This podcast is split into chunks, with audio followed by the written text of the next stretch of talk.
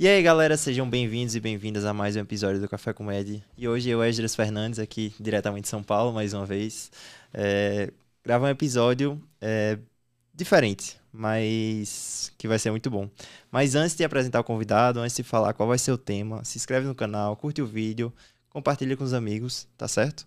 É, hoje a gente tá aqui com o Dr. Rubem Chaves, ele que é médico do esporte pela Unifesp, sócio fundador do Instituto Olímpico de Medicina Esportiva, fez fellowship em medicina esportiva no Hospital for Surgery em Nova York, é especialista em lesões relacionadas ao esporte, é cofundador do programa Meu Consultório Particular e hoje a gente vai falar sobre carreira e consultório particular. Seja bem-vindo, boa, doutor. Boa.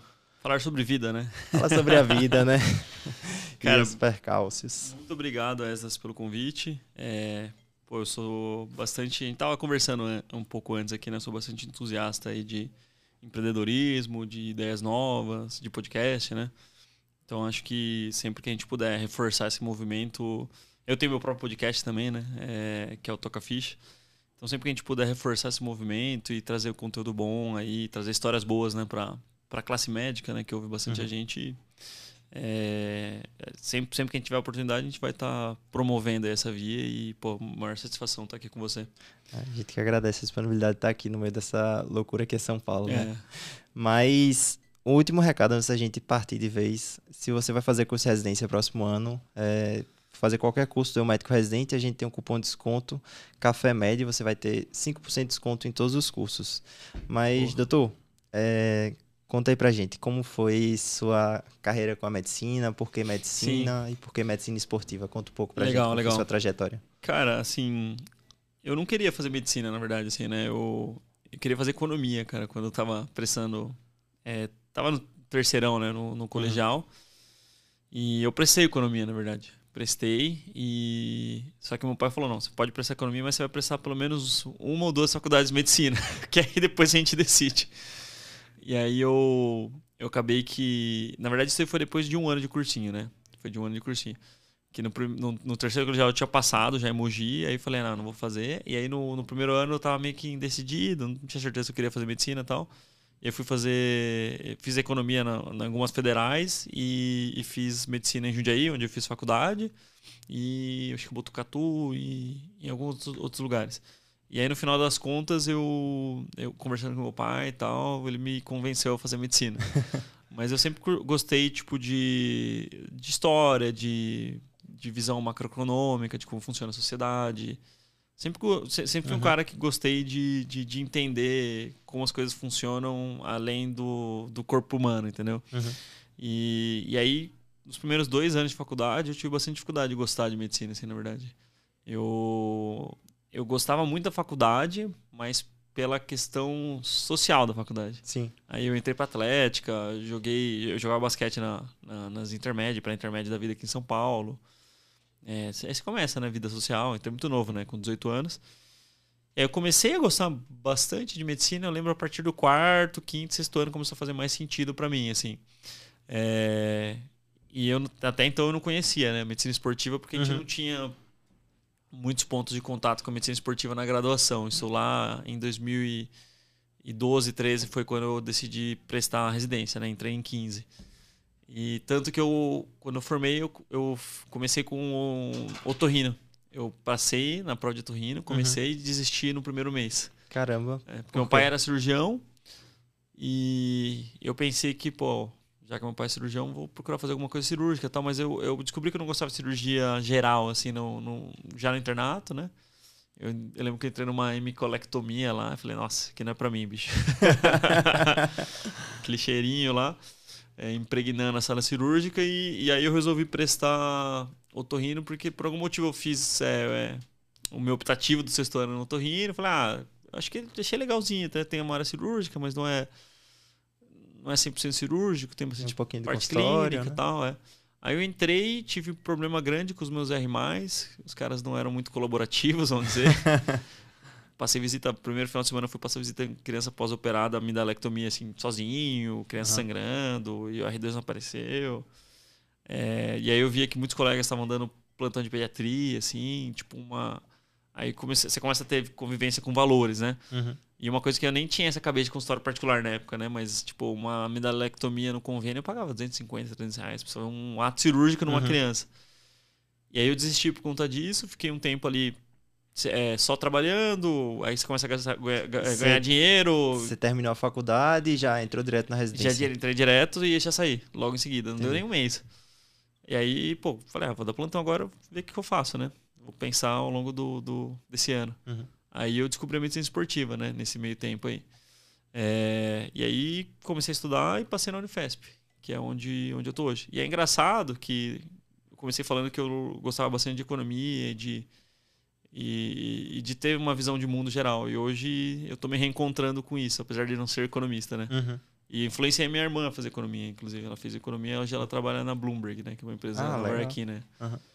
E hoje, hoje eu, eu tenho mais carga de trabalho gerencial e, empreendedora, vamos dizer, do que assistencial propriamente dita, apesar de eu ainda atender, né? Mas passo mais tempo da, da, da minha vida hoje pensando e estruturando meus projetos do que necessariamente atendendo. Mas não que eu não goste de atender, mas eu meio que me reencontrei com o que eu queria fazer lá no começo, né? Ah, Louco você, isso. Você conseguiu se encontrar Exato. com a coisa que você gostava agora, né?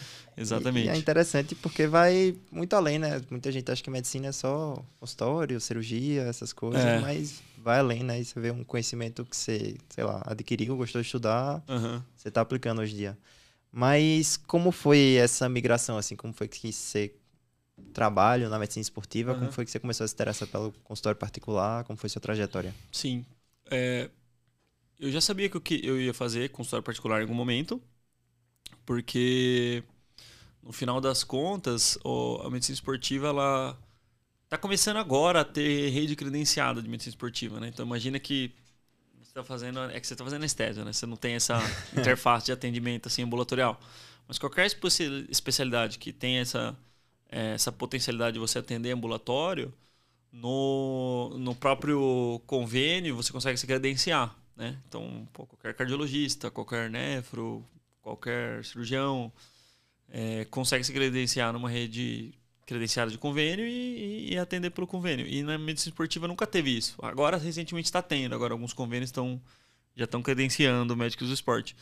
Mas na época que eu entrei na residência, não tinha essa perspectiva. Então, eu falei, cara, é, eu quero trabalhar com alto rendimento, quero trabalhar com esporte, mas eu acho que é legal começar a pensar em consultório particular, porque eu via que tinha alguns colegas que estavam bem posicionados, outros não, que não conseguiram entrar e meio que não conseguiam viver 100% da especialidade, né, que é medicina esportiva. E até hoje, alguns colegas mais antigos, eu vejo que ainda dão plantão, não vivem 100% da especialidade. E minha ideia, e eu dei bastante tempo de plantão, né, nesse um ano aí que eu fiquei meio parado, e eu vi que é legal, você ganha um dinheiro, no começo é, você, você fica né? empolgado e tal, mas tem uma hora que você cansa, né? E, e eu era muito dublê, né? De, de rico. Então, eu tava conversando com isso. Cometi vários erros ali porque eu não tinha uma inteligência financeira. Mas no final das contas, uh, é, eu percebi que eu precisava pensar em como eu adotar um estilo de vida que me proporcionasse ter qualidade de vida e conseguir equilibrar os vínculos que fizessem sentido para mim, né? E não depender só de plantão com, e convênio não era o caso, mas principalmente de plantão, porque era uma coisa que era muito desgastante, né? uhum. né? Tipo, e você não consegue sustentar a médio e longo prazo. E, e, e, aí tem um adicional que me incomodava muito. Não tinha essa possibilidade de você reajustar o seu salário de acordo com o que você queria. Então, eu fiquei um tempo ali dando plantão, mesmo durante a residência. E passei três anos sem reajuste nenhum, assim. Então imagina o quanto que, ainda mais num país como o Brasil, quanto que Sim. a inflação não está comendo seu poder de compra. Então isso era uma coisa que me preocupava também e que preocupa muitos médicos no final das contas. Então ter, ter tido essa visão é, que existia essa possibilidade a médio e longo prazo de eu estar tá perdendo poder de compra, ter que vender mais horas para continuar uhum. mantendo ali o, pelo menos o, o reajuste ganha, né? ali da inflação, entendeu? E aí eu vi que no consultório não, que você, você dita suas regras, você ajusta o seu, o seu preço, você define o ticket médio. É, e aí eu comecei a entender que era uma saída, né? E aí comecei a fazer de uma maneira madura mesmo, né? Porque não tinha, não tinha nenhuma referência, assim, né? De, de alguém que já tinha feito, que, que me ensinasse como fazer. Aí eu aluguei um coworking com, com o Vitor, né? Que é, que é o meu uhum. sócio no, no meu consultório particular hoje, né? Que é nosso programa de acompanhamento de médicos especialistas que querem é, melhorar essa questão né, do consultório particular. E ele morava comigo que ele fazia é, medicina esportiva lá no IANSP. Sim. E, e a gente se conheceu prestando prova, né? Em 2015 e moramos juntos de 2016 até quase 2020 ali. Porque a gente ainda ficou um ano a mais ali como preceptor das respectivas instituições, né? Então eu fiz na Unifesp, medicina esportiva, ele fez do IANSP. E aí é, começou a fazer sentido ali aquela questão do consultório particular por esses motivos que eu te falei. E a gente alugou um coworking no final da R2 para R3. É, aluguei um coworking ali. E ali foi um laboratório, né? Cometi os erros mais esdrúxulos possíveis ali. É, eu lembro que quando a gente foi atender a primeira vez lá, era um coworking bem mais simples, Uhum. assim. Vocês Naquela época al- Nem tinha Livance, pra você ter ideia, né? Não Uhum. tinha Livance, não tinha esses coworks mais avançados que Sim. tem. A gente alugou uma sala, não era nem um coworking, né? Era uma sala de um consultório de fonoaudiologia que ficava atrás de casa ali. então não era um ambiente que dialogava muito com o nosso público, assim, né?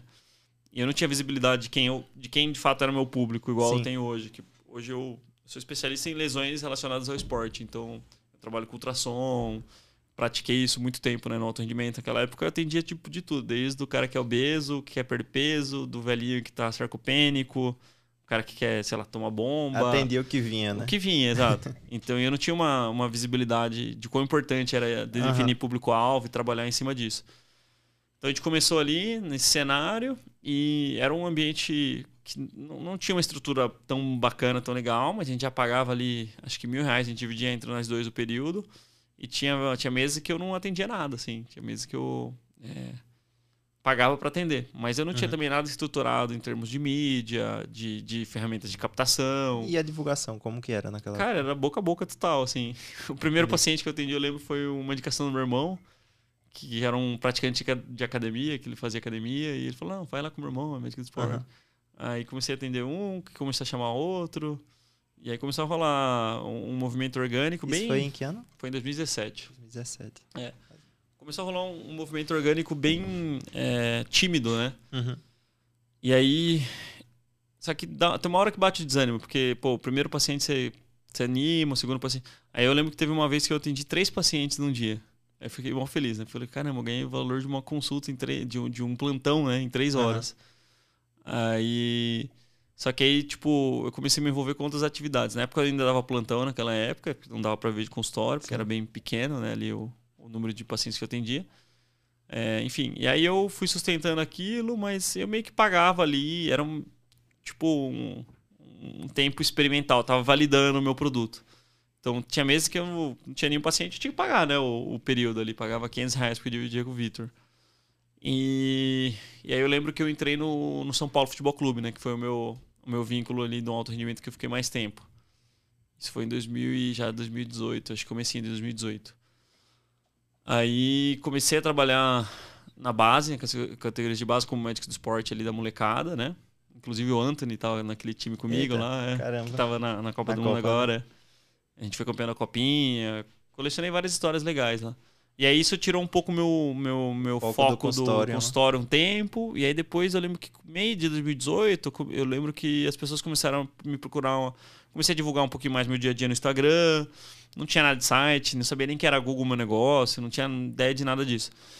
Aí eu lembro que as pessoas começaram a me procurar um pouco mais, porque eu comecei a. Eu já era corredor de rua ali desde 2016, comecei a postar mais coisas de corrida de rua, da, minha rotina e tal.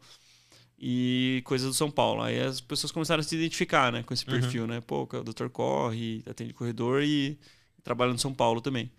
Aí começou a movimentar um pouco mais, né, o consultório. E aí naquele, naquele momento eu fui chamado para atender o meu chefe. Meu chefe é médico de São Paulo até hoje, né, que é o Dr. Tadeu. Do profissional, né, no caso. Aí ele me chamou, tava no finalzinho da residência e no R3 e aí eu comecei, né, é, a, a, a, frequentar ali o, ambiente de consultório dele. Ele me chamou para atender no consultório dele. Falei, não, atende lá os períodos que eu tiver de- é, operando, né, porque ele é ortopedista, você pode atender. E, e, aí, e aí que eu vi que a experiência do paciente faz total diferença na, na percepção de valor né, dele e isso aí vai impactar no, no valor que você cobra. Porque era um consultório que era bem bonito, né, bem Sim. sofisticado, era uma sala só, né, mas mesmo assim tinha já uma recepção, tinha um, um consultório que já dialogava um pouco com os valores do meu paciente que é atleta amador. Então, ele tinha vários elementos ali de, de troféus que ele já tinha ganhado na carreira dele como médico. Tinha, eu lembro que ele tinha uma é, uma miniatura do Rogério Senna ganhando do próprio Rogério. Caramba. É, dele pegando aquela aquela bola no ângulo que ele pegou do, do Gerrard na final contra o Liverpool, uhum. né, no Mundial. Então eu vi que ali eu comecei a trazer uma experiência melhor para o paciente. Tinha uma secretária melhor também do que do, do, do, primeiro ambiente que eu atendia. E aí que eu comecei a entender, pô, não é mais medicina necessariamente que, que vai trazer mais pacientes, né? Não que não seja importante a parte técnica, mas é você pegar o produto bruto, que é a sua capacidade técnica, e adicionar algumas camadas de experiência ali, né? Desde a facilidade de ser encontrado, facilidade de agendamento e e de como que você vai construir uma identidade visual arquitetônica que dialoga ali com, com os valores e com o que o seu público está acostumado a consumir, né? Entender uhum. o padrão de consumo dele. E aí que eu fiz um link entre isso e, e valor que eu cobrava, que ali eu comecei a cobrar bem mais, né, do que eu uhum. cobrava antes. Que eu lembro que eu comecei a cobrar 250, 300 reais, que para São Paulo era bem baratinho na época. Sim. E aí, da, quando eu mudei para lá, eu comecei a cobrar uns 450, 500 reais. E, é que você tem que levar, aí... né? Oi? Você tem que levar, né? Tem que ficar Isso. de acordo com o padrão que tá o lá. O padrão que tá lá tal. E falei, pô, mas tem uma associação interessante aqui, né? Entre a experiência que eu tô proporcionando. Porque eu não melhorei duas vezes tecnicamente para cobrar uhum. o dobro do valor. E aí que eu comecei a associar isso e comecei a estudar mais sobre jornada do cliente, sobre funil de venda, sobre estratégia de captação, estratégia de, de relacionamento, sobre como, como, como gerar uma experiência, como gerar uma retenção, como oferecer produtos que fizessem sentido ali para o paciente, né, em termos de pacote de acompanhamento. Então, comecei atrás dessa informação, porque eu vi que aquilo lá elevava né, a percepção de valor do paciente e, querendo ou não, isso daí tinha, me gerava uma perspectiva de aumentar minha receita é, a partir de um aumento do ticket médio baseado numa experiência melhor que você entrega, né? Claro, tudo isso atrelado com uma boa formação técnica. Então, quando eu percebi isso, aí mudou minha cabeça mesmo. Falei, pô, vou começar a investir nisso e daqui a um tempo vou construir meu consultório, né? E como foi que começou essa construção? Tipo, você teve esse estalo, né? Que você, você começou uma salinha ali, Sim. foi para outro consultório maior, ali uhum. você já começou a, a, estudar, né? Como as práticas, né? Tipo, como que você conseguiria melhorar, o tipo, para adquirir clientes, etc. Sim. Quando foi que você migrou para seu local próprio? O meu próprio foi em 2020 que eu comecei, que é o Limpo, né? que eu tenho até hoje. No meio da pandemia. Foi antes. Antes da Foi pandemia. antes, cara. Não, se, se, se tivesse a pandemia, eu não teria aberto, acho. Porque foi, foi assim, eu já estava atendendo, né? Eu ainda estava no São Paulo e dava alguns plantões ainda, porque eu lembro que em 2020, não, em 2019, um, um dos meus sócios, que é fisioterapeuta, né, que é o Danilo, ele veio conversar comigo, porque a gente já trocava muitos pacientes, né? Eu, tinha, eu atendia muitos pacientes corredores e esportistas de maneira geral lesionados, e encaminhava muito para o Danilo, porque um, é um profissional que é muito importante, né, na, na, na, reabilitação de atletas, né? O fisioterapeuta. E aí ele, eu já conheci ele da, da especialização que ele fazia na, na Unifesp, junto comigo, na, época, na mesma época que eu fiz a residência, né? Então eu encaminhei muitos pacientes para ele. Ele atendia em outra clínica, né? De um, de um outro fisioterapeuta lá que era só de fisioterapia. E aí a gente começou a trocar pacientes e a gente via que os pacientes que acompanhavam em conjunto com a gente tinham uma, tinha uma sinergia, um resultado muito bom no final das contas, por conta desse acompanhamento conjunto. Então minha ideia era ter realmente um consultório que fosse multidisciplinar, que tivesse medicina e fisioterapia. E aí ele veio conversar comigo em 2019, que estava insatisfeito lá na, é, no, no, outro lugar que ele atendia, né, fisioterapeuta, porque ele era funcionário. E aí ele me apresentou um colega dele também, que é fisioterapeuta, que hoje eu, também é meu sócio, que é o Eduardo. E a gente fundou o Limpo ali em 2020, nós três. Aí depois chegou outro sócio e tal, mas foi, foi, na verdade foi em 2019 foi fundada, a operação começou em 2020. E aí entrou. É, a gente trouxe meio que os pacientes que a gente já tinha, né? Todos os meus pacientes eu trouxe para lá, os pacientes do Danilo também. A gente alugou um espaço de 60 mais quadrados aqui em Moema, que é próximo daqui, né? Uhum. E, e aí investimos ali um capital inicial para reformar o espaço, para é, construir as salas ali que fizessem sentido e para ter um espaço para eles atender fisioterapia. Então a gente começou com dois consultórios inicialmente e duas macas de físio e uma esteira e a recepção. Só que a gente construiu a recepção e a gente não tinha nem recepcionista, era a gente recepcionista. Era engraçado que a gente atendia, a gente recepcionava os pacientes, a gente agendava as consultas, atendia o telefone é, emitia nota fiscal, atendia o paciente, servia café, fazia tudo. Era, era muito louco. Era quase tipo cobrar o escanteio, bater de cabeça, Mas... apitar o jogo e, enfim, e defender. E, e aí, cara, foi. Pô, a gente aprendeu muito nesse ano. E, e em janeiro, fevereiro, a gente teve um bom número de atendimentos uhum. para assim, pro começo. A gente fez uma inauguração legal, trouxe bastante gente que a gente conhecia, fez um barulho. Começamos com o Instagram próprio da Olimpo. E criamos site, criamos identidade visual, criamos várias coisas. Aí em março entrou a pandemia, né? Aí a gente. Cara, sorte que a gente. Assim, uma das vantagens de ser médico é justamente essa, é o que eu sempre falo pro, pro pessoal que acompanha hoje no, na nossa consultoria de, de, de consultório particular. Cara, qual profissão? Difícil, né? Você tem uma profissão que você tem esse colchão de. Acontece algum problema ali, você sempre tem a via do plantão, uhum. a via de outros vínculos para você dar uma recapitalizada, né? Então foi o que eu fiz. É, e é difícil achar isso em outras profissões, assim, né? De mudar. Se não der certo seu negócio principal, pô, você vai arranjar um plantão sendo advogado? Sim. Não vai. Você não consegue cliente tão rápido assim, né? Então, naquele momento a gente teve que fechar obrigatoriamente por causa do, do lockdown que do deu lockdown. na cidade de São uhum. Paulo tal.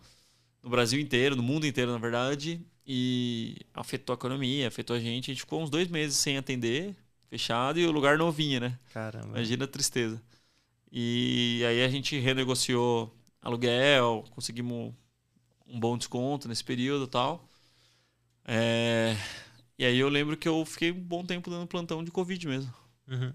Eu já dava, mas aí eu intensifiquei, porque falei, ah, não tenho muito o que fazer agora, vou dar para cobrir uhum. as despesas ali e fazer um dinheirinho também, né? Porque São Paulo também estava fechado naquela época, eu ganhava, mas meu salário foi reduzido. Uhum. Mas fechou também o CT e os, e os meninos foram mandados embora. Aí uma vez por semana só para ver o, uns moleques que fizeram reabilitação de. Estavam fazendo reabilitação na época de. de pós-cirúrgico, né? De lesão de LCA e eu, geralmente cirurgias do joelho.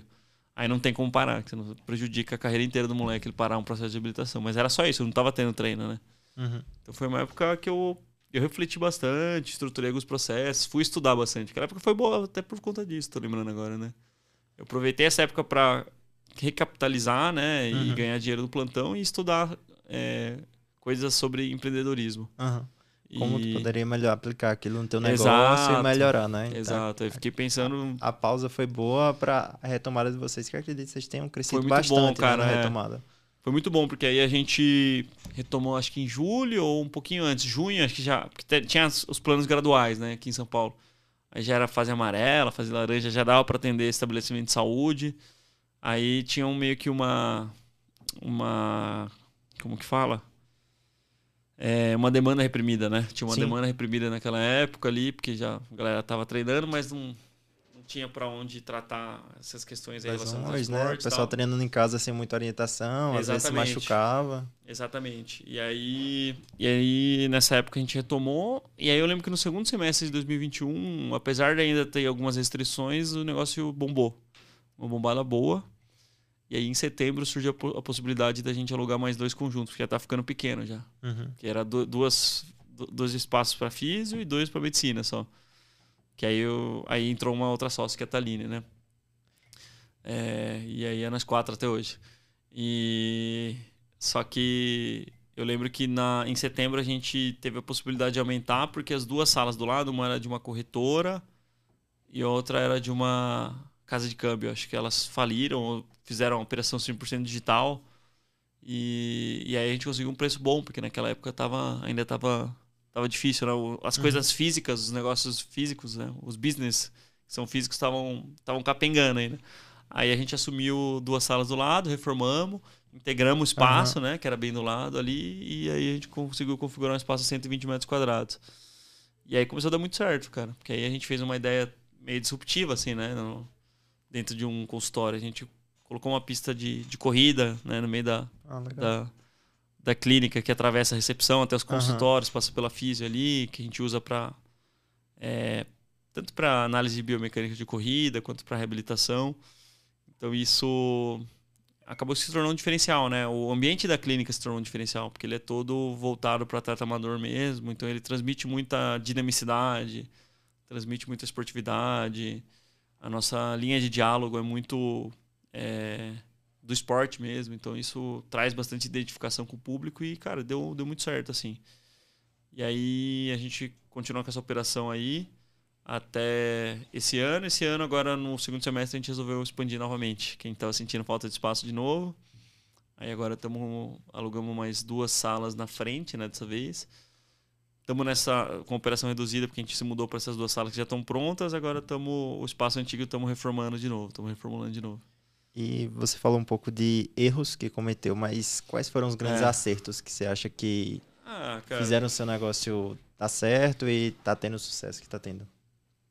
Cara, eu acho que uma coisa foi entender. É uma coisa que o médico tem dificuldade, assim, é quando ele sai do, dos modelos tradicionais e ele, ele quer desafiar o sistema, ele quer ir para o próprio negócio dele, o, o consultório particular, é entender que ele precisa fazer uma imersão né, no, na cabeça do paciente ali e entender sobre a ótica do paciente o que tem valor para ele.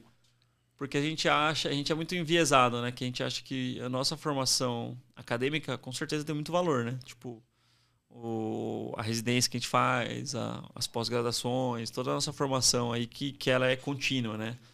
Que é tipo long life learning, né? A gente não para de, de aprender nunca, né?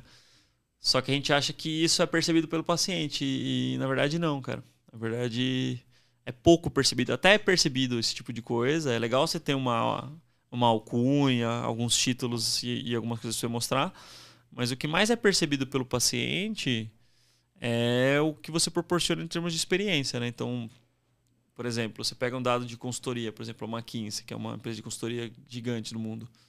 Eles fizeram uma pesquisa grande com consumidores do Brasil e eles chegaram à conclusão que 70% dos consumidores do Brasil são dispostos a pagar mais pelo mesmo serviço ou produto desde que a experiência seja melhor, né? Uhum. Então, quando a gente percebeu isso, a gente começou a olhar mais para a experiência que a gente estava proporcionando, desde o atendimento, desde o momento que o cara vai descobrir a gente no Google Meu Negócio, no Instagram, no site, no YouTube, independente da mídia que a gente for utilizar, é, até o momento dele ter a clareza do que, que a gente resolve, decidir passar com a gente, entrar no nosso frio de vendas, interagir ali no WhatsApp Business.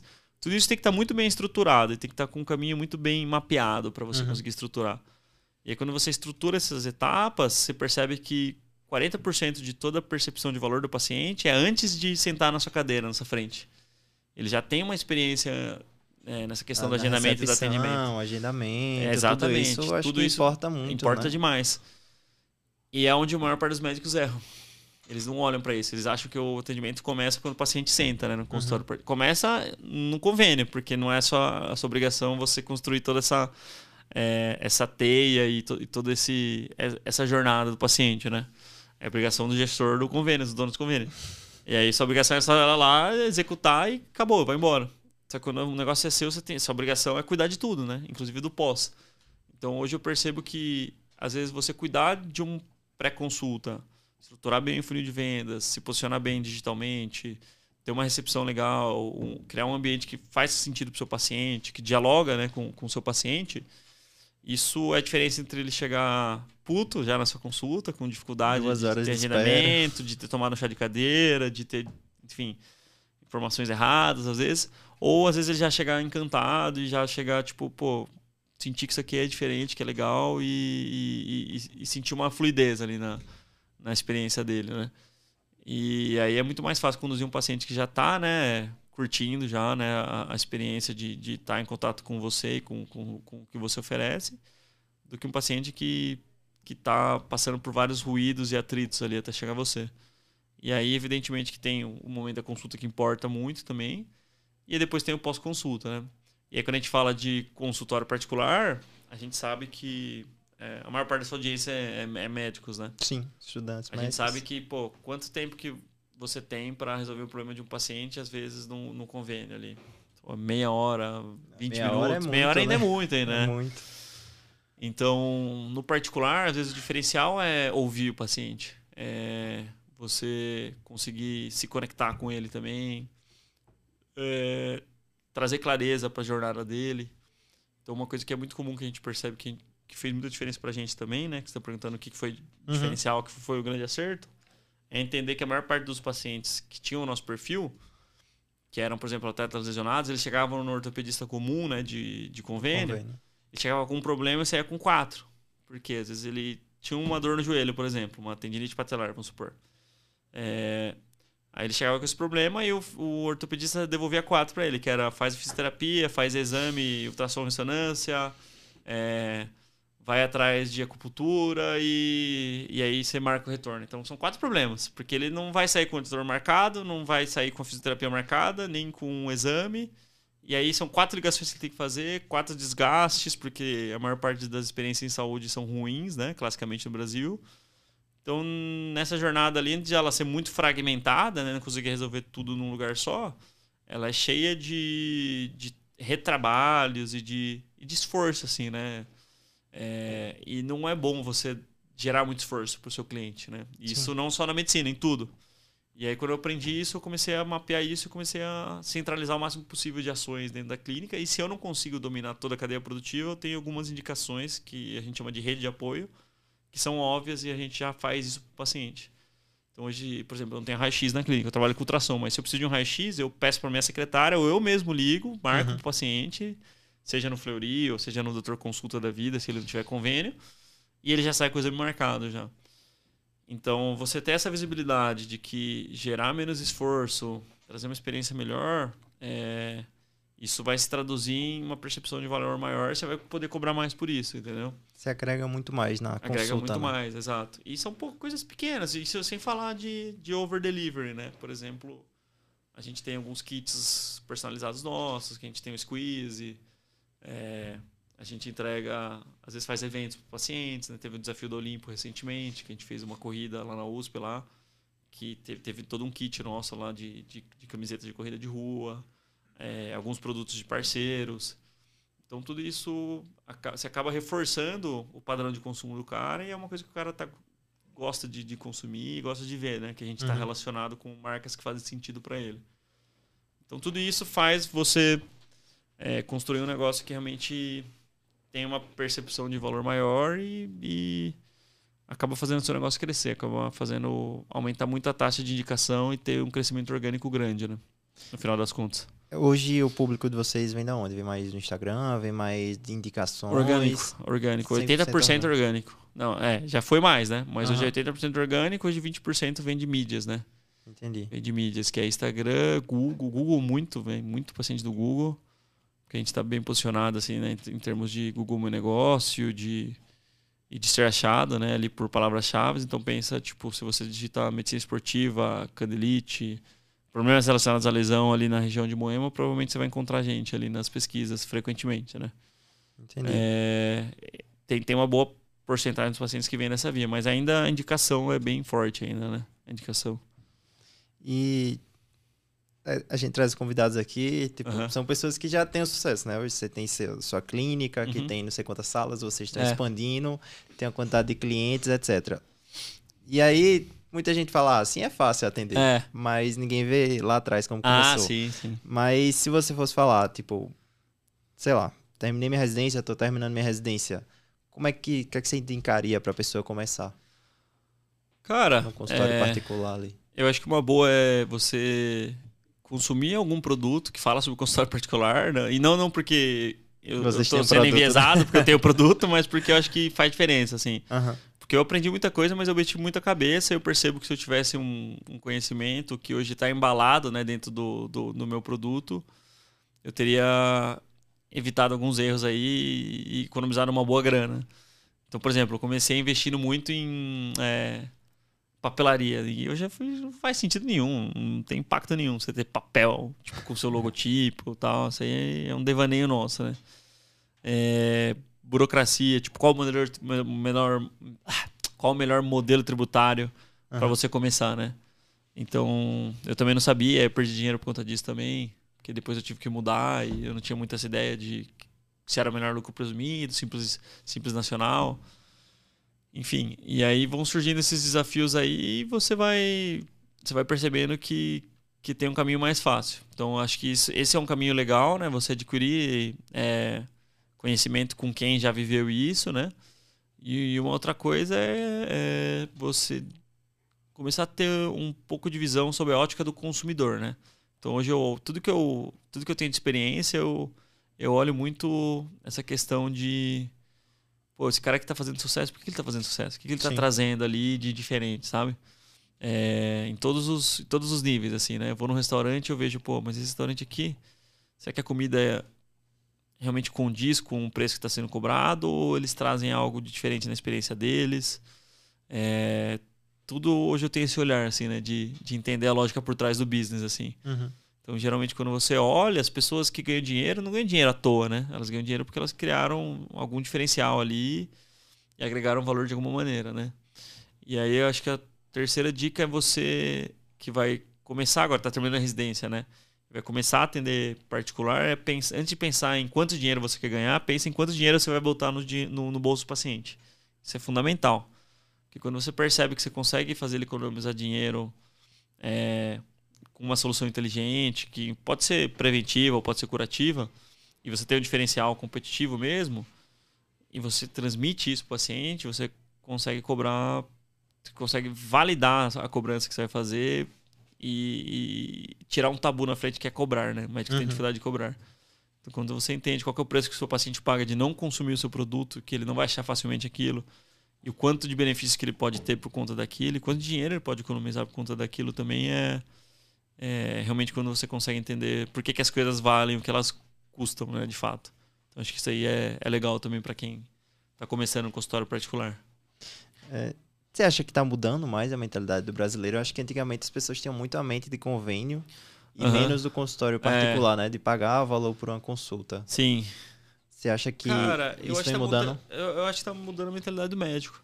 Porque o, o- é o que eu falo sempre pra galera, assim, tem muito médico que reclama, não sei se você já ouviu falar já, né, assim, né, tipo de médico falando, ah, porque o povo paga pra ir no cabeleireiro, Aham. paga pra ir no salão de beleza, paga pra levar o cachorro no veterinário, mas não paga pra, pra consulta, né, pra, pra Aham. cui- cuidar da saúde.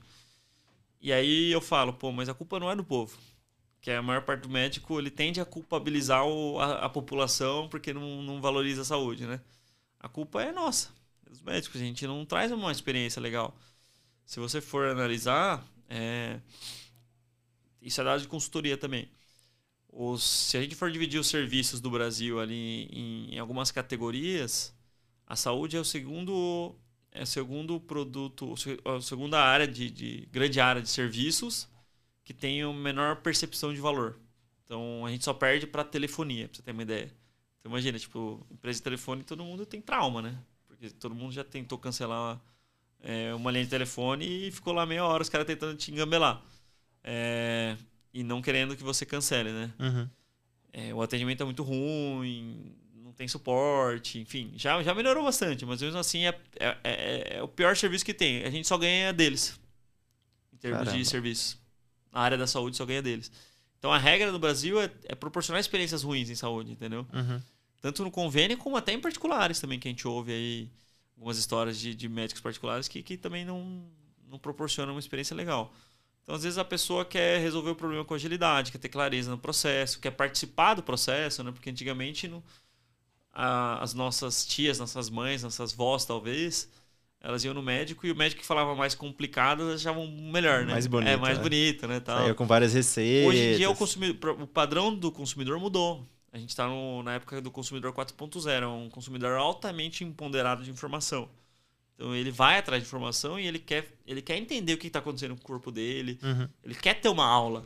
E às vezes o, o papel do médico do consultório é dar uma aula pro cara. Muitas vezes o paciente já chega com seu próprio diagnóstico, né? E o tratamento. Exatamente, mas você não pode ficar. E, o- e tem muitos médicos que ficam desdenhando desses pacientes. Aham. Tem que dar graças a Deus que o cara tá pesquisando, porque ele, se ele tá pesquisando e ele entende, ele vai gostar de entender sob a sua ótica, que é um profissional, o que, que tá acontecendo com ele. E quando ele entender, ele vai falar: putz, eu não, não sabia disso. Você vai trazer uma informação nova para ele. E às vezes o diferencial do consultório é isso, não é nem tipo você fazer qualquer procedimento super ultra tecnológico e, e a última tecnologia que surgiu. Às vezes é você saber se comunicar bem com o paciente na linguagem dele, Sim. sem mediquez, né? e saber trazer algumas analogias que ele entenda perfeitamente o que está acontecendo e qual é a perspectiva de tratamento, qual é o panorama e quais são os próximos passos. Eu diria que a maior parte dos pacientes hoje ela chega na consulta, sai com a receita, mas e aí? Que, quanto tempo que vai durar esse tratamento? Quando Isso é aqui que vai ficar para sempre? Não, eu, eu, eu tenho- devo me preocupar? Então, hoje em dia, essa questão de curadoria da informação é talvez um dos principais pré-requisitos para você se dar bem no consultório particular. Que é uma coisa que os médicos não dão muita importância, assim, né? Ele acha que eles, o papel dele é só entregar o, o tratamento e dar a receita certinho e dar o diagnóstico certinho. E isso é só uma interface hoje da, da consulta, né? Tem muito mais coisas que tem que trazer que, que, vai, que vai gerar uma conexão no paciente, vai fazer ele entender que aquilo valeu a pena, aquela experiência, né? E hoje, assim, a internet é o que manda, né? Tipo, uhum. você vê muita gente no Instagram, a, alguém fala, sei lá, ah, não, vai em médico tá, vai em Dr. Ruben, uhum. é, ele é muito bom, ele é médico de esporte, a pessoa vai procurar seu nome no Instagram, Sim. muitas vezes até primeiro que no Google, né? E... É, depende da, da, da geração da, da geração, é. sim. Qual que você acha que é o papel é, da internet, das redes sociais, uhum. hoje, na, tanto na captação de clientes, quanto na manutenção do cliente, é. talvez, que, que qual a sua opinião sobre isso? Que é que Cara, assim, ó, a gente tem um conceito dentro do, do MCP, né? Que é o meu consultório particular, que a gente fala que hoje que o consultório é digital, né? Digital. Digital é uma aglutinação de físico com digital.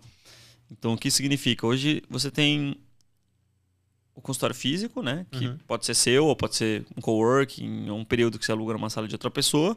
Mas você tem uma estrutura física de consultório. Exceto, sei lá, alguns psiquiatras, alguns outros profissionais que só têm telemedicina. Mas mesmo quem atende telemedicina, você tem que ter um setup, né?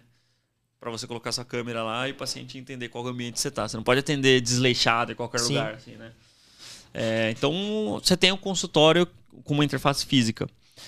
Só que hoje tem uma, um prolongamento ou uma extensão do consultório que é o consultório digital, que é uma estrutura de Google Meu Negócio para você ser encontrado, né? Não sei se a maior parte dos ouvintes vão saber o que é Google Meu Negócio, mas basicamente assim, é se você, se você digitar Dr. Rubem Chaves agora aí no, no, no, Google, você vai ver que vai abrir uma barra é, lateral que aparece é, os, os dados de uma empresa profissional. Sabe quando você digita um restaurante no Google, aparece uhum. o horário de funcionamento, sei, sei, sei. as avaliações, é isso. O Google Meu Negócio é isso.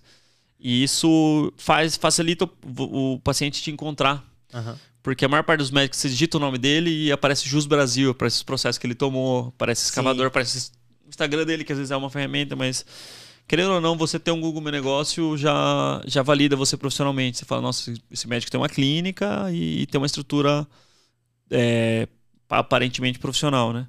Então, só para só eu te mostrar aqui, ó. Se eu digito o meu, meu nome aqui no Google, aparece uma estrutura aqui de, do Google Meu Negócio aqui do lado, que é basicamente. É, aqui, ó, isso aqui. Ah, sim, Aí você consegue ver o telefone e tal. Um restaurante. Igual um restaurante, exato. É só empresa. É, é só... Dá pra pegar aqui? aqui? É, só, é só empresa no digital, entendeu? É, ah, e, e, a galera não sabe disso. Isso aqui você faz de graça.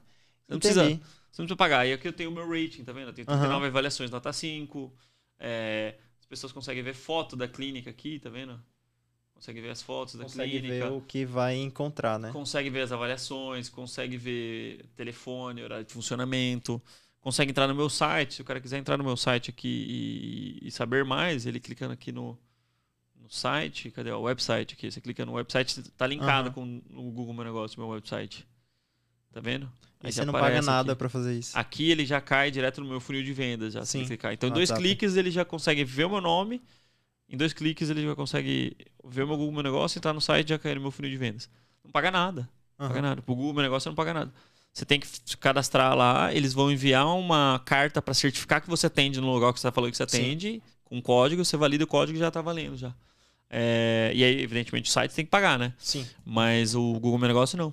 Algum negócio não. E aí você deixa de atender um monte de paciente porque às vezes você não tem uma estrutura simples que, que qualquer empresa tem, entendeu? Então esse, esse é o conceito de digital, né? Que é você precisa ter uma extensão no seu consultório físico que é digital. E essa extensão digital não necessariamente é o Instagram. Então, um grande erro do médico é achar que o, o a captação de pacientes se resume só a ter um Instagram médico. Tem Instagram, e essa, fazer dancinha. essa é a maior falácia, entendeu? Uhum. Tem muito meu colega que capta muito pelo Instagram, mas não vai ser a maioria. Pelo menos na nossa experiência que a gente tem o produto de consultoria de médicos, 10% ou talvez menos dos nossos pacientes captem, dos nossos pacientes, não, dos nossos clientes, captem pacientes é, majoritariamente pelo Instagram. É pouca uhum. gente que consegue captar muito pelo Instagram. A galera capta mais por estrutura de Google Meu Negócio, site, Doctoralia, é, YouTube. Então, assim, eu vejo que tem uma, um, alguns mitos né, dentro do, do, da cabeça dos residentes, dos especialistas recém-formados, que para você ter um consultório você precisa ter um Instagram, você precisa se expor a, a, a certas trends, a, a uhum. dancinha, uhum. a TikTok. É uma via, mas não, não é a realidade para a maioria, entendeu? E nem foi comigo. Eu, eu, eu atendo já há um bom tempo, eu tenho até um Instagram pessoal barra profissional meu, né? É, não não não estou produzindo tanto conteúdo quanto eu gostaria, mas já produzi mais lá. E eu vejo que funciona como uma vitrine. As pessoas validam a ideia de que você é bom lá. Então, eventualmente, se alguém me indicar, alguém que passou comigo indicou para outra pessoa, a pessoa vai dar uma validada no Instagram. Vai falar, oh, que uhum. legal, médico já foi médico em São Paulo, tem a própria clínica, é, tem umas fotinhas legais aqui e tal.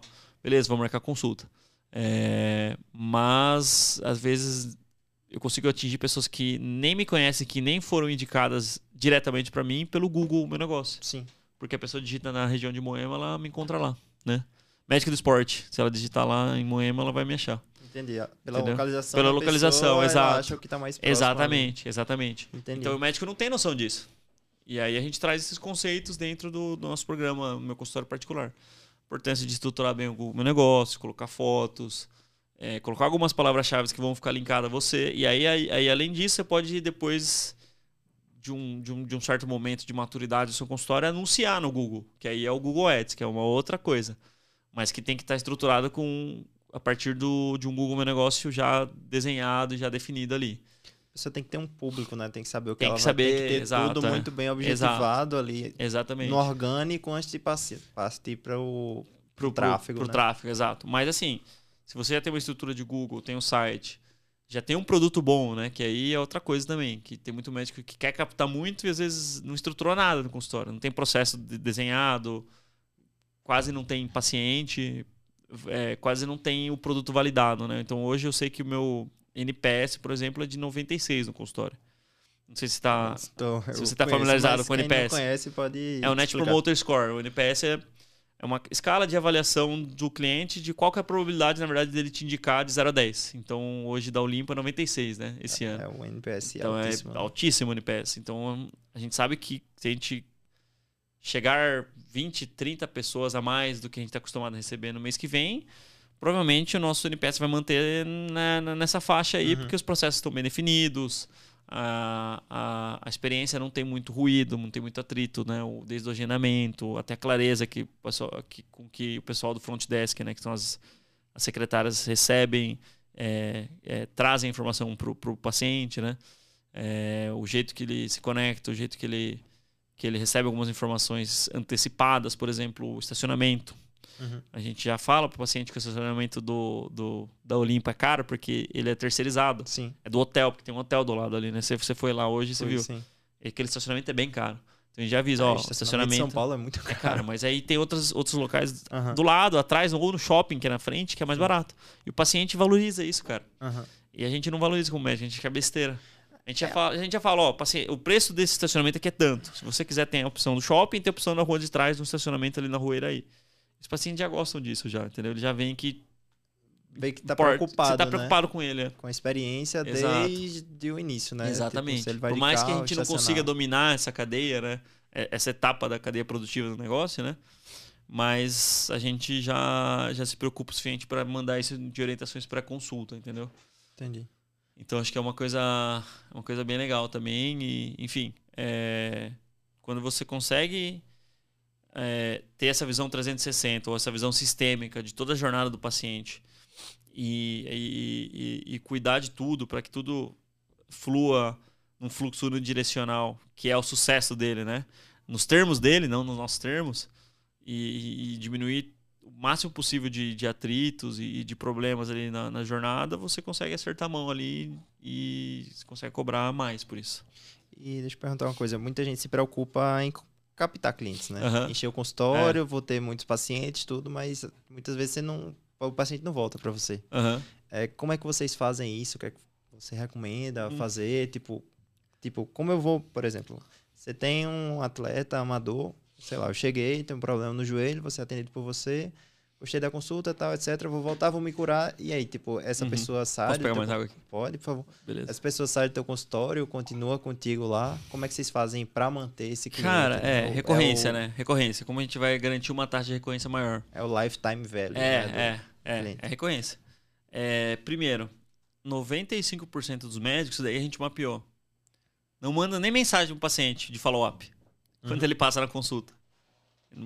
É raro um paciente passar em consulta e receber uma mensagem. Eu sei que você é médico, mas você deve ter passado com algum médico. Você recebeu uma mensagem dele, tipo assim, Eu não, acho que eu nunca recebi uma mensagem de um médico. tipo assim, fui. depois, Depois da pra ver se consulta. tá bem, se você conseguiu fazer os exames, tudo isso daí. No máximo, ele me deu WhatsApp e faz, ó. Qualquer, Qualquer coisa, coisa me manda, me é, mas manda. se você não mandar ativamente, ele não, você não, vai vai, receber ativamente, é.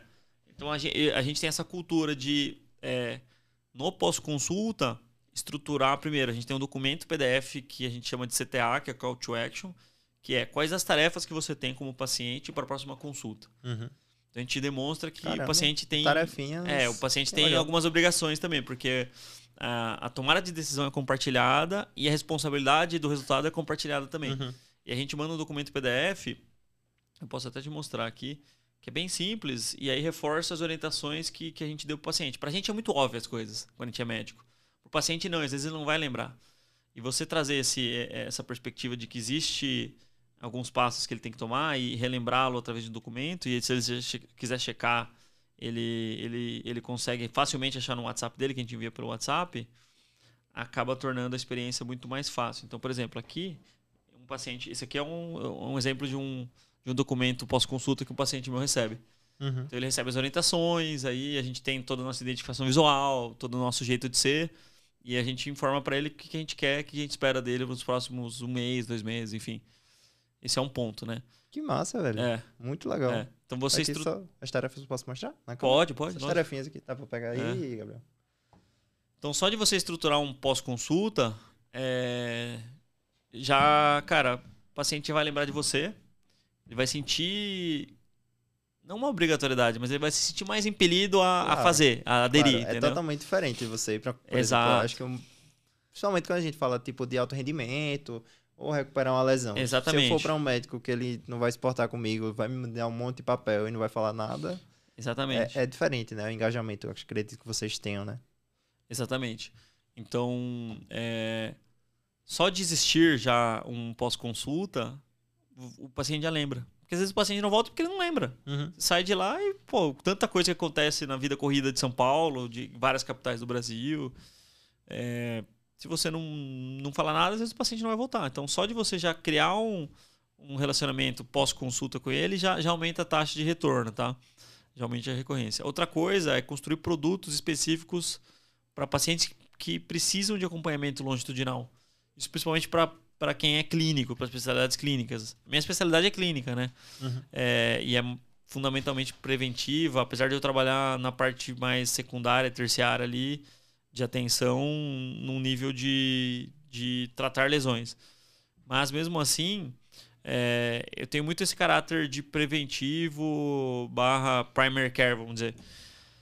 Então as especialidades clínicas, se você pega um paciente diabético, ele não vai resolver a vida dele em uma consulta. Sim. Então, por que não criar um programa de acompanhamento que inclua três ou quatro consultas e dentro desse programa ele vai, além de ter uma economia, então vamos supor que, sei lá, você cobra 600 reais na consulta e você propõe para ele, ó, se você vier quatro vezes ao ano, que é o suficiente para a gente tratar você e acompanhar, você pagaria, sei lá, 600 vezes 4, que tal você pagar 450 e fechar o acompanhamento? E aí a questão é, você mostrar ao paciente que as os, pacientes que assumem esse compromisso, eles vão ter um maior resultado porque eles vão ter mais adesão. Porque eles já pagaram e além de, de, de ter o desconto também. Então, e aí você estrutura todo esse acompanhamento com alguns marcadores que você vai querer e vai estabelecer metas junto com o paciente. Então, por exemplo, ó, seu Manuel, você está com um HB glicada de 10. Vamos até o final do ano trabalhar para reduzir isso para 6 e diminuir, desmamar aqui alguns remédios seu e, e, e diminuir seu risco cardiovascular? Então a gente vai fazer isso dentro de um programa de acompanhamento. Então, é, isso é legal, porque é a estruturação de produto, né? Que o médico também não tem ideia de como fazer isso, de como precificar, como estruturar, de como criar uma linguagem visual que o paciente entenda aquilo que aquilo faz sentido para ele, que aquilo foi feito para ele, né? Especificamente. Então hoje a gente tem o Olimpo Corrida Certa, que é um programa de acompanhamento para corredores. A gente tem o Limpo é, CrossFit, que é pra galera do CrossFit. Então Ah, a gente legal. tem alguns programas de Então vocês não, não demonizam crossfit. Não, a gente gosta pra caramba de CrossFit. Eu nunca fiz, mas. mas eu gosto, sabe? me ajuda aí financeiramente. É, A minha sócia faz. Minha sócia faz CrossFit. É, mas é legal. Então, ter essa visão faz muita diferença na recorrência, cara. aham. Que é tipo, você fazer. Você perceber que a jo- a jornada do paciente ela tá só começando e ele perceber isso na primeira consulta. E aí, com certeza, a recorrência vai ser. Ó, hoje a gente tem uma taxa de recorrência de 60%. Caramba. 60% de todos os pacientes que passam na clínica consomem pelo menos um produto a mais além da consulta. Seja consulta eh, médica ou fisioterápica. Fisioterapêutica, na verdade.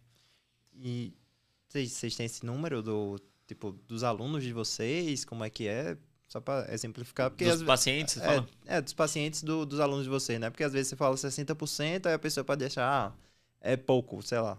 Ah, não, tá não, ouvindo, dos né? nossos alunos do MCP, você fala. É, alunos do MCP, algum número assim Cara, que vocês não. tenham, Taxa de saber da- Depende da característica, da natureza do seu, do, do seu serviço. É, por exemplo, um oftalmo não vai ter uma taxa de recorrência tão alta. Uhum. Porque é uma especialidade que ele vai atender um diabético com retinopatia diabética. Ele vai curar a retinopatia diabética, só que não vai ser Não ele que vai voltar, gerir né? a saúde. Entendi, Então ele vai ter uma taxa de fechamento de pacote cirúrgico talvez maior. entendi. Ou fechamento de cirurgias, por exemplo, que é um ticket mais alto.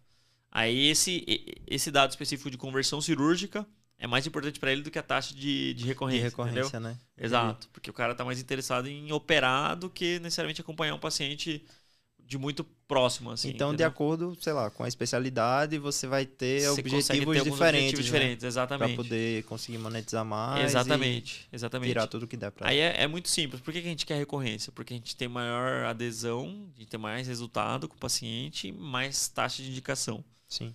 E tem uma coisa que os médicos também não entendem, que é o custo de aquisição de um cliente novo é, é alto, né? É caro para você obter um cliente novo. Uhum. Se eu tivesse que todo mês eu atendo uma média de uns 30, 40 pacientes por mês, assim. Não atendo muito, assim, tem, tem médicos que atendem mais, mas eu tenho um ticket médio bem alto, assim. É, relativamente alto, assim. Se- desses 30, 40 que eu atendo por mês, talvez eu atenda uns 10 novos por mês. E os o resto é recorrente. Se eu tivesse que atender os mesmos 30, 40, e toda vez serem novos, meu custo de aquisição de cliente talvez não fizesse sentido financeiramente para Uhum. sustentar o negócio. Porque é muito mais fácil trabalhar com uma base de clientes que já é sua e que tem uma certa recorrência do que ficar captando novos, tá? Isso em todos os tipos de business, né?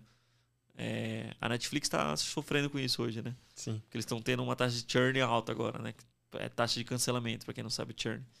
Então, como que eles podem resolver isso? Eles vão ter que pivotar o negócio, vão ter que inventar um novo modelo de negócio, vão ter que colocar um ads lá. E cada vez a concorrência aumenta. A né? concorrência aumenta, a Disney tá aí, entendeu? Então, é, não tem resposta certa em geral, assim, pronta. Não tem um modelo de bolo pronto, assim, para várias respostas dentro do empreendedorismo na medicina. O que tem é um racional de da gente entender o que, que faz sentido para você, o que, que faz sentido para ele. Uma coisa que faz sentido para mim, às vezes não pode fazer sentido para você, por exemplo. E aí, por isso que a gente tem um programa individualizado também dentro do, do meu consultório particular, né? Que é nosso acompanhamento de Uhum. médicos especialistas que querem se consolidar no- nos atendimentos particulares. Porque às vezes realmente o cara precisa de uma visão um pouco mais é, ampla e mais específica do negócio aí e de alguém pensando junto com ele, né? Os desafios dele enfrentar os gargalos que ele, que ele eventualmente está enfrentando. E tem alguma história assim marcante que nessa sua trajetória, Aham. até desde quando você começou, É. que você fala, pô, ali foi uma virada de chave, tipo, alguma coisa É. que vai. Boa ou ruim? Ah, pode ser uma boa e uma ruim. Cara, uma, uma boa foi quando. Foi em 2021, acho. A gente tava. A gente tava adquirindo um novo fisioterapeuta que vem, teoricamente, da concorrência. Eu não gosto muito desse termo porque eu acho que não tem concorrência, assim, no meu meio. Eu acho que quanto mais gente estiver trabalhando com medicina esportiva, fisioterapia esportiva, mais consciência de mercado, mais vão procurar, né? Eu acho que o mercado ainda é muito grande né, nessa área, principalmente em São Paulo. Só que a gente contratou um fisioterapeuta de um, de um concorrente, que eu não vou falar o nome aqui. Mas é um concorrente bem estabelecido em São Paulo, que já estava, já, pelo menos uns sete anos já antes da gente, já existia, né? Uhum. um dos pioneiros de medicina esportiva aqui de, de São Paulo. E, cara, fazia muito sentido para ele, a gente já conhecia ele e tal, ele veio trabalhar com a gente. Aí no dia seguinte, ele. No dia seguinte, não, na semana seguinte, A gente já tinha um outro físico que trabalhava com a gente, que é mais júnior tal, que estava se desenvolvendo, um cara que está até hoje na, na, na, clínica. Tentaram contratar ele pagando 30% a mais, ou 50% a mais do salário que ele já estava recebendo lá na clínica. Aí ele vem falar com a gente. Uhum. Ele vem falar com a gente e tal. Eu achei que ele ia sair mesmo, né? Ele falou, não, eu resolvi não sair porque acho que eu vejo que eu tenho uma perspectiva de crescimento maior aqui e me encaixo mais com, com a cultura com daqui. Com o perfil, né? né? Com a cultura, acho. E aí foi, pô, foi um momento foda, assim, que eu falei, porra, o negócio tá dando certo mesmo. Porque você, você, tá conseguindo passa, atrair passa talentos, né? Uhum. E, e aí realmente eu percebi que a Olimpo era real mesmo. Falei, nossa, o bagulho aqui é real mesmo, assim. Porque o cara deixar de. Não tem obrigação nenhuma, né? De manter, porque não é sócio. Deixar de ir pra, pra ir pra outra clínica que já tem um Sim. nome maior, pelo menos na época, né? Pra ganhar mais. E, só que ele sabia que os físicos que estavam lá talvez não estivessem tão satisfeitos profissionalmente, assim, uhum. sabe? O ambiente, com várias questões que aconteciam lá tal. E ele sabia que ele tinha muito espaço para crescer, tanto que ele tá crescendo pra caramba com a gente. E ele sabia que lá ele tinha um teto e aqui ele tinha um teto muito bem estabelecido e tinha a questão da cultura. Ele se sentia em casa com a gente, né? Sim. O cara que encaixou muito bem em termos de, de cultura. É, teve um fit cultural né, muito grande. E aí aquilo foi uma vitória bem grande para mim, que foi uma das coisas que eu mais gosto de, de, nessa questão de gerenciar a clínica é cuidar das pessoas, assim, né?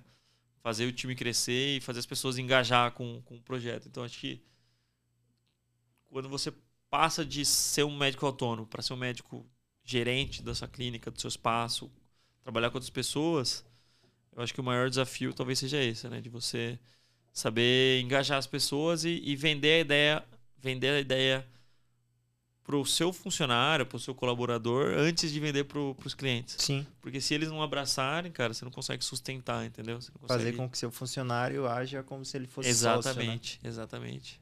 Bem legal isso. E, e, tem como fazer isso. Eu estudo bastante sobre isso, sobre cultura de empresa, ou cultura organizacional. Tem como você é, ativamente melhorar seu ambiente, ter uma perspectiva de crescimento que seja colaborativa mesmo, assim, pro, promover um ambiente que seja saudável mentalmente, fisicamente, em todos os aspectos ali, pro, pro financeiramente também pro, pro seu é, seu colaborador. E o médico tem dificuldade de fazer isso, sabe? O médico geralmente ele lida mal com secretária, lida mal com auxiliar de enfermagem, o hospital tem muita picuinha. A cultura tradicional da medicina, eu tô falando generalizando, mas de maneira geral é bem tóxica, assim, né? Sim.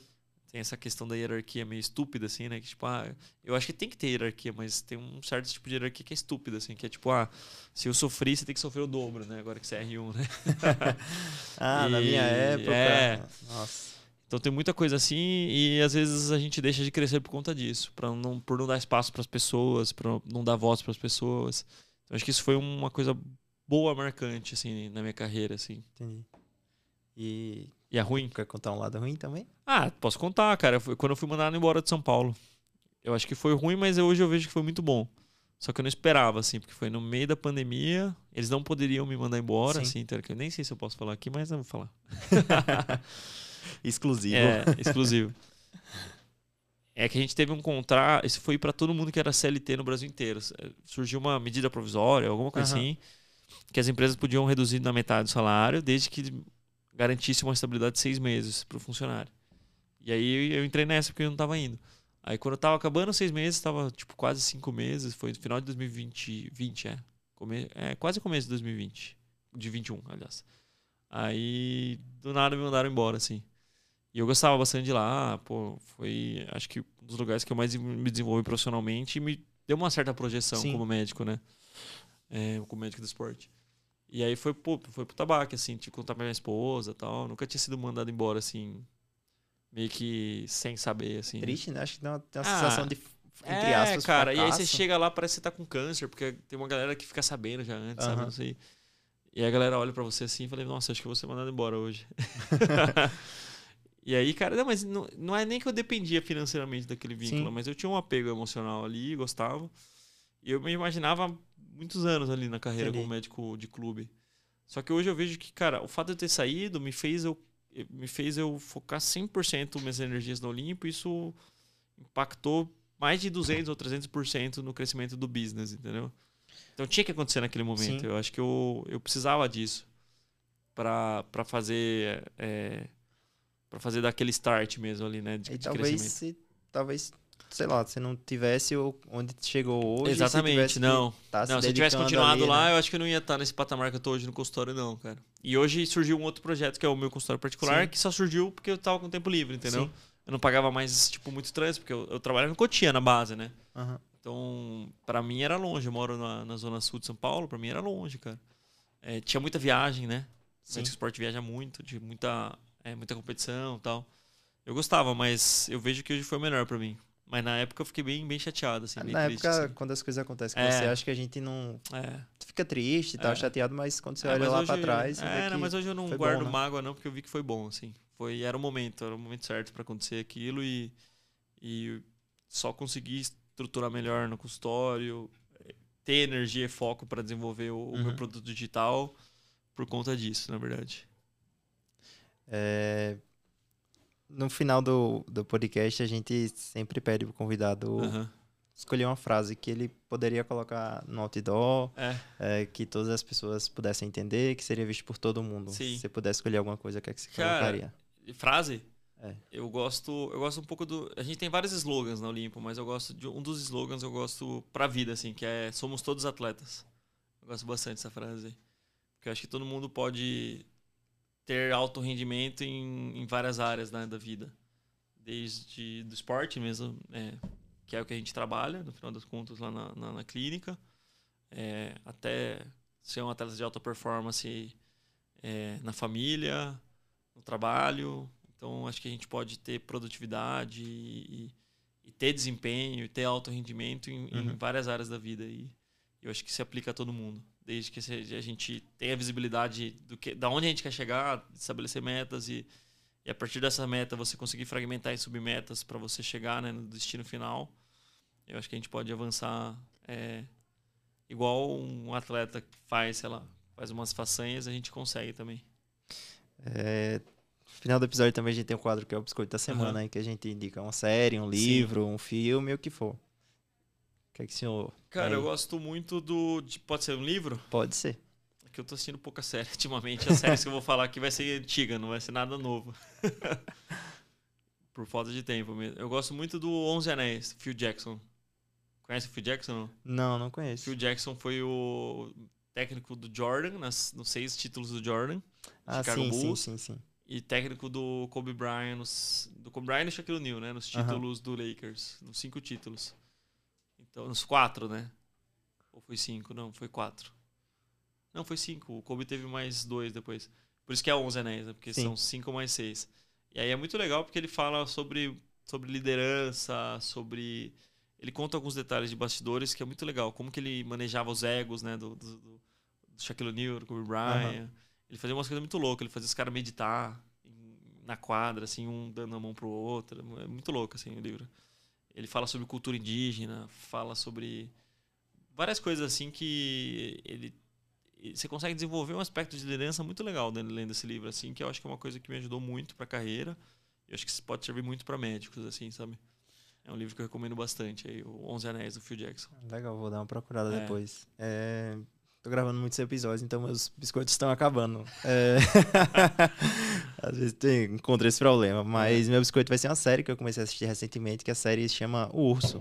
É, isso. É uma série que tá no Star Plus. E o contexto da série é um cara que ele é chefe de cozinha. Aham. E ele trabalhava num restaurante super estrelado, estrela Michelin, tal, etc. E aí o irmão dele, que tinha um restaurante super simples, morreu.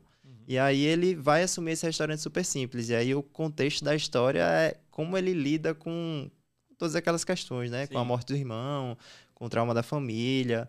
É, tá num restaurante que é você cair muito, né? Que tipo, Uhum. pegar um restaurante com dívida tal, etc. Acho que é bem interessante o contexto assim da série. É, então fica aí a dica. Urso, Star Plus. Urso, Legal. É, Vou tentar assistir no. Final de semana não vai rolar porque vai ser a festa da firma, mas. Talvez no. Entre o Natal e o Novo. Vai ter bastante tempo aí. Vou. só tem uma temporadinha, os É. episódios são curtos, vale a pena. Boa, boa. Legal, É, legal. Se eu queria deixar uma última mensagem, onde é que a gente encontra nas redes sociais, Cara, pode divulgar seus produtos à é. vontade agora. Maravilha. É, eu, o, o meu Instagram é arroba dr.rubenchaves. É, e aí eu falo bastante lá sobre lesões no esporte, sobre minha rotina na medicina esportiva. É, e o meu outro canal de Instagram, que é um Instagram bem mais. que eu, que eu alimento muito mais, é o arroba meu ponto, meu ponto consultório ponto particular. Só colocar arroba meu consultório particular direto que já vai encontrar já. E lá a gente fala sobre empreendedorismo na medicina, sobre carreira médica, sobre estratégia de consultório, sobre como se consolidar no consultório particular, sobre como captar pacientes como fazer a transição do, do dos convênios para o particular, dos plantões para o particular, é, treinar, treinamento de secretária, e a gente fala de tudo isso. E tem o arroba Toca Ficha também, Sim. que é o nosso podcast, que Sim. eu tenho também o podcast, né? Inclusive a gente vai, vai convidar você e seus sócios eventualmente aí para estar tá lá. Seria um Seria sonho legal. realizado, Seria né? Legal. A gente pode falar sobre como fazer um podcast, né? e, e aí vai ser é, a gente tem episódios aí no, no Instagram, no Spotify, Spotify no, YouTube, no YouTube, semanalmente. E a gente sempre traz gente para falar sobre carreira médica, sobre, é, sobre alguns insights de consultório particular, sim, sobre vida também. É bem legal e acho que a galera tá curtindo também. Acho que são esses daí, né? Tem uma, eu tenho mais um que é. Olha, só que aí é de, de relógio. Eu tenho um de relógio, é um Instagram de relógio que eu eu posto lá, mas é pequenininho, só porque eu gosto de relógio, assim. eu sou fã de relógio, mas é e é hobby. Quem quiser procurar uma consulta no Olimpo? Arroba Olimpo Instituto. Tem mais Olimpo, cara. Cara, eu tenho cinco Instagrams, velho. Nossa, Olha que loucura. Muita coisa Arroba Olimpo Instituto. Quem, quis, quem tiver interesse em, em, em conhecer Olimpo, for atleta amador, quiser ver questões de performance, de lesões relacionadas ao esporte, eu tô aqui em São Paulo de segunda a sexta na, na Olimpo, que fica na, na da Ibirapuera, né? 2907. E você pode encontrar no link da bio da Olimpo o canal ou só digitar Olimpo Instituto no, no Google que você acha também, o Google Meu Negócio, e você consegue rapidamente chegar ali no nosso WhatsApp. E, cara, quem quiser conhecer também, que for médico e uhum. entender como funciona, super à vontade também. Recebo bastante residente, bastante, ah, bastante colega médico lá para conhecer nosso, nosso consultório. Recomendo que vocês vão a partir de janeiro. Inclusive, você tem que voltar em janeiro para você ver como vai ficar né, a obra final lá do, do consultório. Mas obrigado, cara. Eu gostei bastante aqui de participar com você e quando, quando quiser a gente volta aí. Ah, legal. Inclusive com o Vitor. é, só agradecer de novo a participação. É, foi muito bom o episódio. Engrandece bastante tanto o podcast da Sim. gente quanto o pessoal, né? Pra boa, mim, que boa. eu aprendo muito. E para quem tá ouvindo aí, não se esquece de se inscrever no canal, curtir o vídeo, compartilhar com os amigos, tá certo? E segue lá o pessoal nas redes sociais. Segue a gente também no Instagram, arroba Café com Médico. Segue o pessoal do Médico Residente, arroba Médico Residente Instagram. E é só isso, gente. Valeu. Boa, valeu. Tchau. Tchau.